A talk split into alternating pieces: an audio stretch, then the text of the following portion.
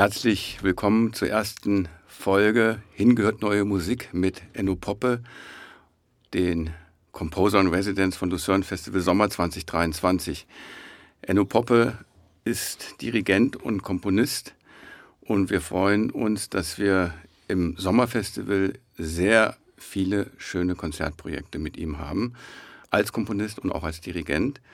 Und jetzt in mehreren Teilen werden wir uns seinen Werken, seinem Schaffen widmen. Wir beginnen chronologisch mit den ersten Konzerten, die er bei uns hat. Da ist gleich am Anfang zur Eröffnung auch der Lucerne Festival Academy mit allen Studierenden, mit vielen Coaches und Freunden das Programm mit dem Ensemble Lente Contemporain, das geleitet wird von Enno Poppe. Und wir hören zwei Werke für Ensemble, Prozession, ein älteres Werk und dann eine Uraufführung, ein Auftragswerk vom Ensemble Lente Contemporain und Lucerne Festival, Blumen. Es gibt dann auch noch weitere Werke für Ensemble, äh, Speicher und Öl und Augen. Und ich finde es total faszinierend, Enno, dass du eigentlich wie ein Haydn bist. Haydn hat unglaublich viele Sinfonien geschrieben, unglaublich viele Streichquartette und jedes dieser Stücke ist von höchster Originalität und immer wieder überraschend mit neuen Dingen. Und so kommt mir das auch ein bisschen bei deinen Kompositionen vor. Jedes Ensemblewerk hat äh, wieder eine andere Seite, eine neue Seite. Und ähm, ich glaube, wir können das anhand dieser Werkauswahl, die wir hier in Luzern hören, äh, ganz schön ähm, auch nachvollziehen. Vielleicht äh, sagst du uns ein bisschen was zu ähm, Prozession, dass wir mal so einen Einstieg bekommen, äh, um dann, äh, dann im Anschluss über Blumen zu sprechen. Erstmal vielen Dank für diese Anmoderation und den Vergleich mit Haydn. Das finde ich ganz toll. Ähm, das ehrt mich sehr, ähm, der Versuch, ähm, dass jedes Ensemblestück sich von dem anderen unterscheidet, ist ja unheimlich wichtig. Das Leben ist ja viel zu kurz dafür, dass man immer das Gleiche macht, oder? Also ich möchte eigentlich wirklich in jedem Stück etwas anderes ausprobieren, etwas Neues kennenlernen. Und ganz klar ist, dass ich mit, mich mit Ensemble sehr wohl fühle. Also ich arbeite seit vielen Jahren äh, mit Ensembles zusammen, auch mit den fantastischen Musikern. Die Ensembles geben mir einfach unglaublich viele Möglichkeiten an die Hand, ja, Dinge auszuprobieren, die mit anderen Apparaten, insbesondere mit dem Apparat Orchester ähm, oder Chor, ist noch viel schwieriger, ähm, viel schwieriger, schwieriger umzusetzen sind, weil einfach die äh, diese Spezialisten, mit denen man dort arbeitet, die Größe der Apparate, die Probensituationen, in der man sich befindet, einfach optimal ist für Dinge, äh, die wirklich neu sind und äh, die so in Laborbedingungen vielleicht auch entstehen. Ähm, deshalb ist für mich das Ensemble eigentlich immer die quasi die zentrale Instanz. Also ich würde schon sagen, in meinem Werkverzeichnis äh, überwiegt das Ensemblewerk.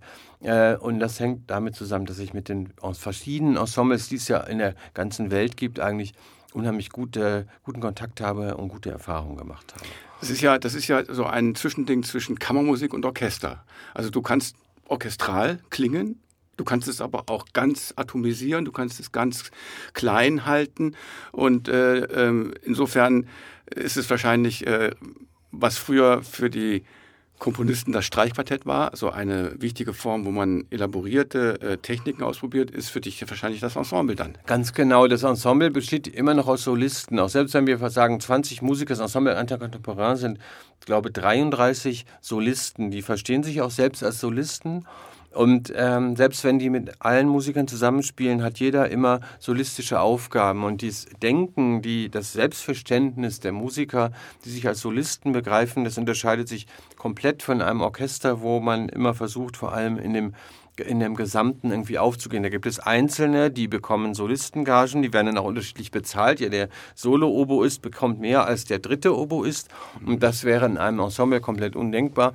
Und ich mag eigentlich diese demokratische Form. Ich mag auch die Umgangsform in den Proben, wo wirklich jeder Musiker mit dem Komponisten, mit dem Dirigenten untereinander den gleichen Abstand hat, wo man wirklich gemeinsam miteinander arbeitet.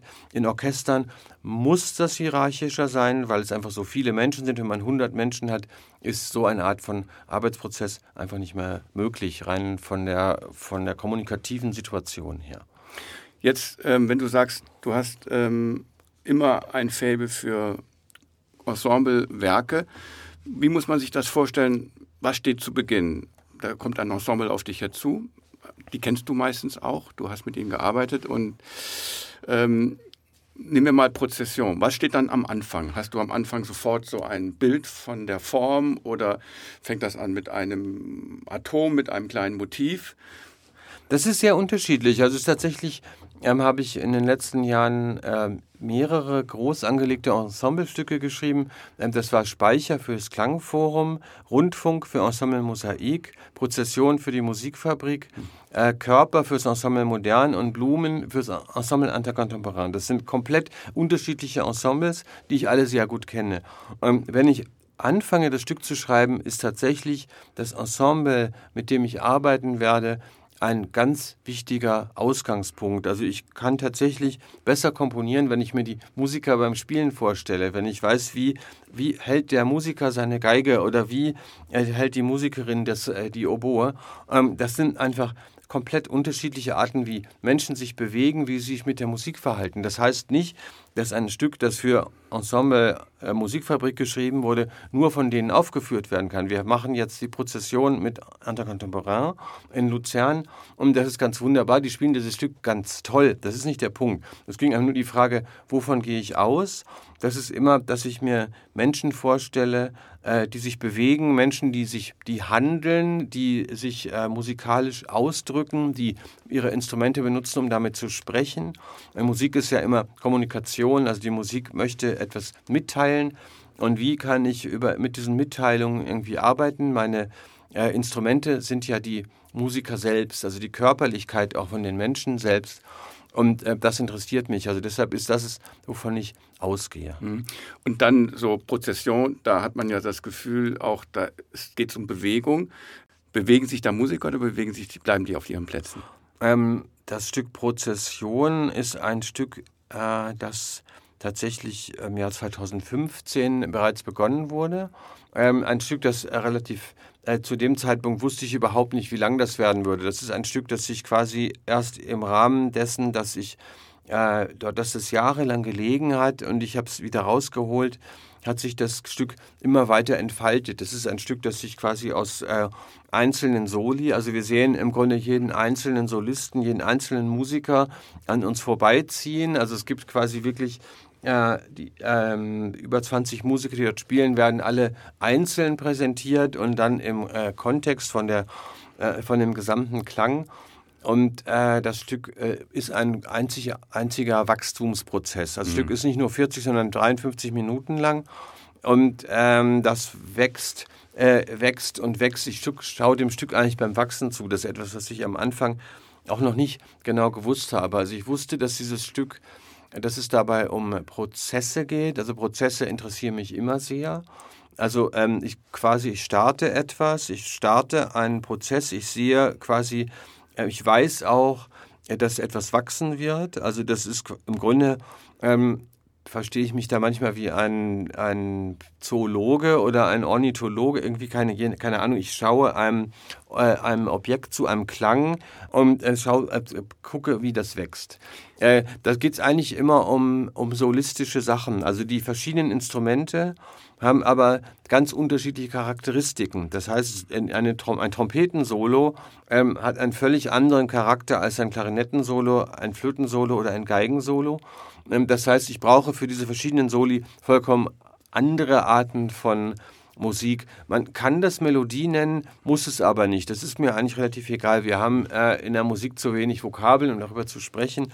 Ähm, ich würde es eher Linien nennen. Also bevor man sagt Melodie, denkt man gleich, man soll das irgendwie nachpfeifen. So, ähm, es geht um um Linien, also etwas, was irgendwie gezogen wird und sich weiterentwickelt und immer weitergeht und die äh, die Linien werden immer länger. Also das erste Solo von der Flöte ist ganz kurz und je länger das Stück geht, umso länger werden auch die Soli. Also das wird quasi äh, diese Ausbreitungsprozesse, diese Wachstumssachen äh, befinden sich auf allen Ebenen, ist eigentlich dieses Stück ein Wachstum begriffen. Das könnte man jetzt auch fast mit dem neuen Stück für das Ensemble Intercontemporain Blumen auch sich vorstellen. Blume, die jetzt äh, aufgeht und, und wächst. Gibt's, was würde jetzt Wie würdest du den Unterschied zwischen Prozession und Blumen beschreiben? Der ist ja riesengroß, weil Prozession ist ein einziger Prozess, äh, der vorne anfängt und bis zum Ende geht, über 50 Minuten lang. Das ist ein Stück, das keinen einzigen Tempowechsel hat. Das geht immer weiter und das hört einfach nicht auf und es kommt noch eine Welle und dann kommt noch eine Welle. Ähm, Blumen war direkt konzipiert als das genaue Gegenteil. Das ist ja von vornherein auch als Auftrag vom Luzern Festival ein Stück, das gemeinsam mit Prozession aufgeführt werden soll.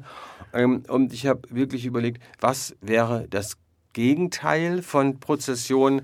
Ein Stück, das aus lauter kleinen Teilen besteht. Also das ist quasi das Gegenteil von einem langen Prozess, sondern das besteht aus 15 Sätzen.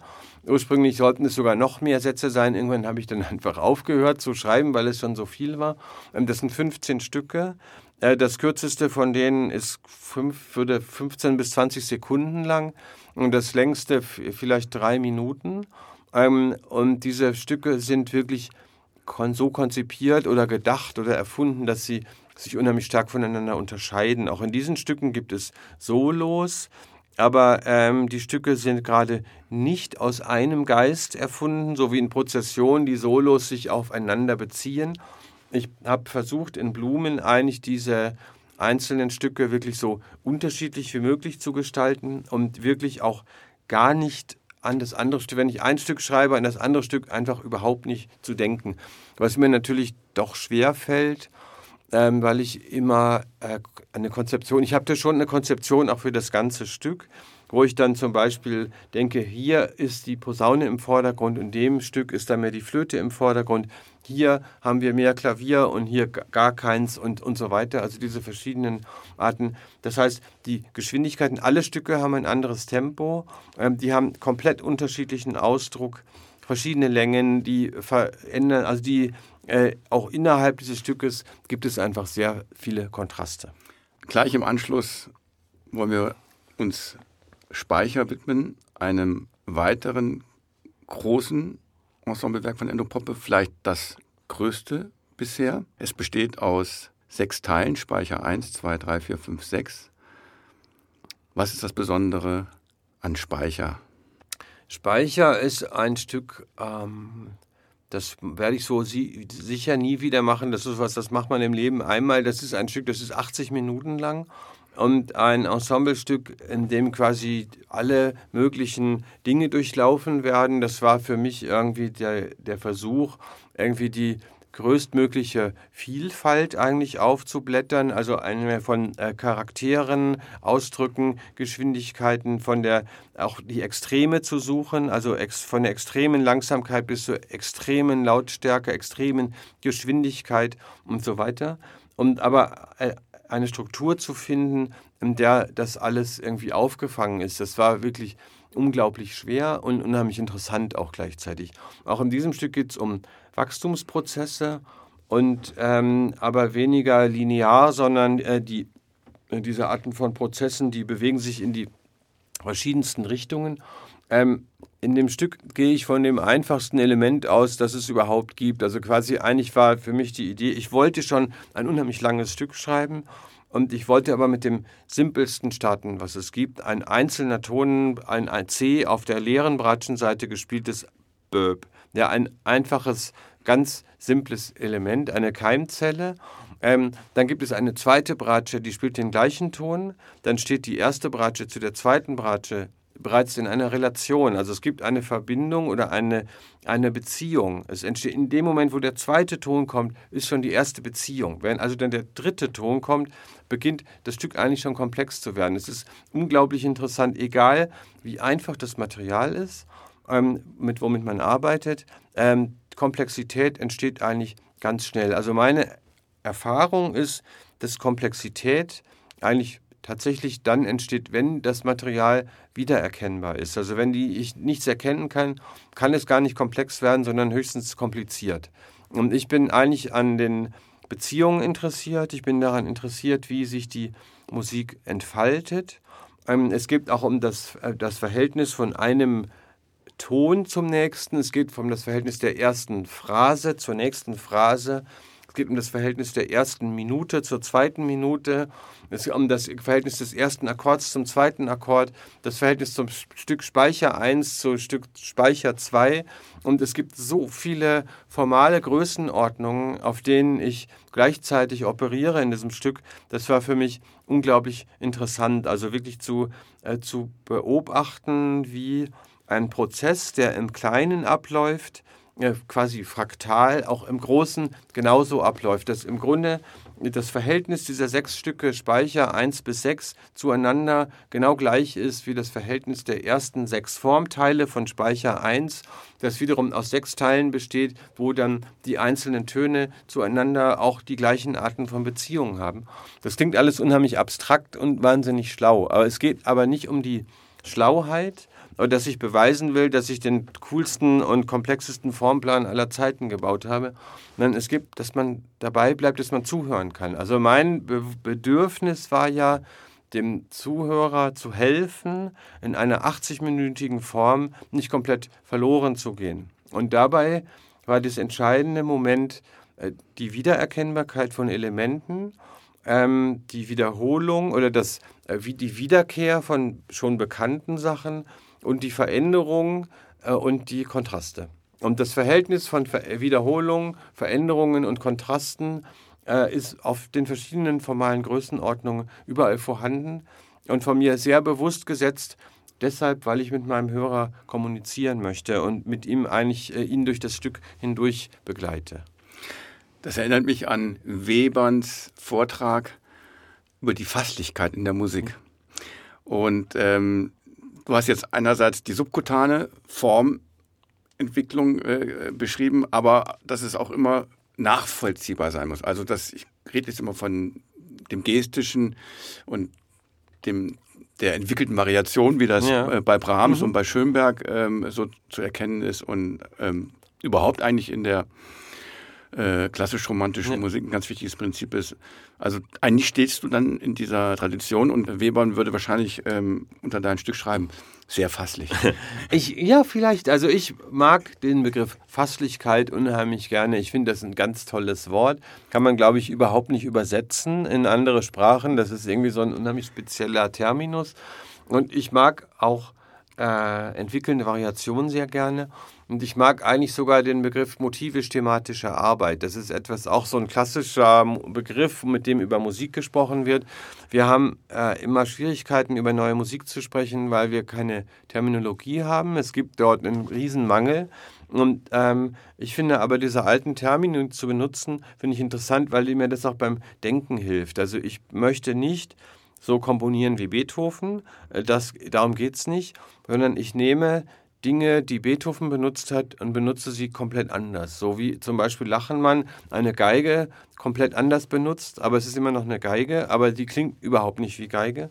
Also kann ich auch die kompositorischen Verfahren von Beethoven benutzen, sie klingen überhaupt nicht nach Beethoven. Also das ist quasi eigentlich etwas nehmen, was da ist und damit operieren äh, als Material, um quasi erstens eine Startbedingung zu haben, die fasslich ist und b, irgendwo komplett anders rauszukommen. Ich möchte ähm, zu den zwei anderen Ensemblewerken kommen. Speicher wirst du selbst dirigieren mit einem Ensemble unseres Lucerne Festival Contemporary Orchestra.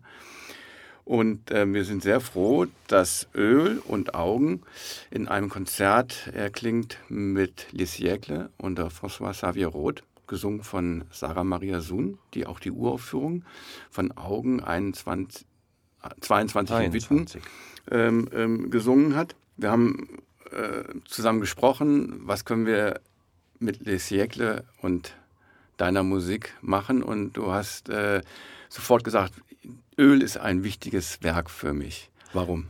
Öl ist ein wichtiges Werk für mich. Das Stück ist von 2001 bis 2004 über mehrere Jahre entstanden. Also wirklich schon 20 Jahre alt. Für mich aber ein ganz wichtiges Werk in verschiedener Hinsicht. Also erstens wirklich das erste Werk, was äh, die halbe Stundenmarke irgendwie durchbrochen hat. Das ist für junge Komponisten unglaublich schwer eigentlich. Ähm, wo ich tatsächlich das erste Mal, das erste Werk wo ich mit Melodien gearbeitet habe. Und ähm, also mehr als in allen anderen späteren Werken auch ein Stück, das wirkliche, das Lineare. Das Stück ist über weite Strecken auch einstimmig, also in einer Weise, dass quasi mit Ornamenten äh, diese Einstimmigkeit wieder unheimlich stark aufgebrochen wird, ähm, wo ich sehr stark von äh, arabischer Musik beeinflusst war und beeindruckt ja, von der Art und Weise, wie dort mit Hilfe von Ornamenten einfach eine komplett neue Syntax auch entsteht. Ähm, Öl hat diesen expansiven äh, Charakter und dieses äh, strömende, dieses, diese warmen Ströme, die dann auch in die Zeitlosigkeit gehen.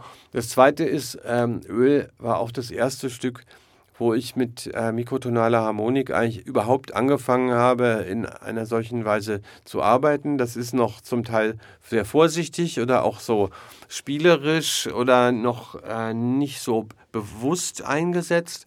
Etwas, was aber eigentlich wie so Art Lebensthema ist. Also das ist etwas, was ähm, zum Beispiel Prozession ist davon komplett durchdrungen, Fett auch. Ähm, Stücke, wo ich einfach die Sachen, die dort als Keimzellen angelegt sind, diese Mikrotonalen, diese zum Teil unheimlich falsch, aber gleichzeitig unheimlich schön klingenden Akkorde, wo ich eigentlich das Öl geschrieben habe, noch gar nicht genau wusste, warum. Wie kann das sein, dass die Akkorde gleichzeitig falsch und schön sind? Ähm, und das war etwas, wo ich wusste, ich kann damit äh, da noch ganz viel finden. Also ich bin immer noch in der, auf der forschenden Seite, auch in diesem Bereich der mikrotonalen Harmonik. Ähm, das dritte ist, dass ähm, auch die äh, die Satztechnik von dem ersten Teil, also wo quasi die, wie ist eigentlich die Verbindung von Harmonik und Virtuosität, äh, von Mikrotonalität und Geschwindigkeit, von Linien und äh, Linien, Kontrapunkte und so weiter. Diese ganze Art und Weise, wie das Stück geschrieben ist, war für mich einfach ein sehr wichtiger Startpunkt. Mhm. Und dann das äh, neue Stück Augen, relativ neu kann man sagen, mhm. vom letzten Jahr das wieder äh, verschiedene kleine Sätze hat. Du hast äh, Texte gefunden und vertont. Was sind ja. das für Texte? Ähm, das Projekt Augen ging eigentlich auf ein äh, Projekt zurück mit dem Ensemble Modern, wo wir äh, Werke von Webern aufgeführt haben. Wir haben in einem wir haben 24 Miniaturen von Webern am Stück gespielt. Das waren, glaube ich, sieben oder acht Opera. Ähm, innerhalb irgendwie 40 Minuten. Die Stücke von Webern sind ja unheimlich kurz. Und dann bestand der Auftrag darin, äh, zu diesen Webern, 24 Stücken von Webern, ähm, noch äh, quasi neue Stücke dazu zu schreiben. Äh, deshalb ähm, war ganz klar Miniaturen, das kam direkt von der Idee. Zwei äh, Instrumente, also die Instrumentation ist sehr eng mit Webern verbunden. Da gibt es diese typischen Mandoline, Gitarre, Harmonium, Glockenspiel, Celesta, also diese Instrumente, mit denen ich sonst eigentlich gar nicht so viel verbinde. Ich habe noch nie für Mandoline geschrieben. Das war für mich eigentlich sehr interessant. Also diese ganz spezifischen, ganz spezifische Klanglichkeit von dieser Wiener Musik, die bei Webern ja auch von Mahler kommt, wo bei Mahler auch Mandoline und Gitarre und Harmonium irgendwie eine große Rolle spielen. Ähm, und als Text habe ich äh, Gedichte von Else Lasker-Schüler ausgewählt, die auch im selben Jahr gestorben ist wie Webern. Also die war auch unter erbärmlichen Umständen genauso wie Webern selbst. Ähm, ich hatte zunächst wirklich direkt im Umfeld von Webern gesucht. Die Texte, die Webern vertont hat, Trakel und Rilke, waren mir dann aber doch zu schwülstig. Das war nicht das, was mir eigentlich mich wirklich inspiriert hat. Else Lasker Schüler ist eine fantastische Dichterin. Das ist wirklich unglaublich tolle Musik. Ich habe dann dieses, diese Gedichte gefunden in dem Atlas Menschheitsdämmerung, das ist die Bibel des Expressionismus. Und die haben mich quasi, die sprangen mir aus diesem Buch geradezu entgegen und ich konnte sofort anfangen, die Musik zu schreiben. Das ging unglaublich schnell, bevor ich irgendwie nachgedacht habe. Das hat Schönberg ja auch mal gesagt über das Vertonen von Texten, dass es dann am besten ist, wenn man die Texte erst versteht, wenn man das Gedicht schon vertont hat. Das ging mir bei dem Stück so ein bisschen genauso. Ich habe diesen Text, der Text ist mir wirklich so, ist mich so angesprungen. Mhm. Wir freuen uns sehr auf das Eintauchen in die Ensemblewelt von Enno Poppe. Ähm, vielen Dank für diesen ersten Teil, diesen ersten Podcast-Teil. Hingehört neue Musik. Wir werden noch weitere Teile bestimmt aufnehmen und werden uns dann mit dem Orchesterwerk Fett beschäftigen und auch dem schon von dir erwähnten Ensemblewerk Rundfunk für die Synthesizer-Welt.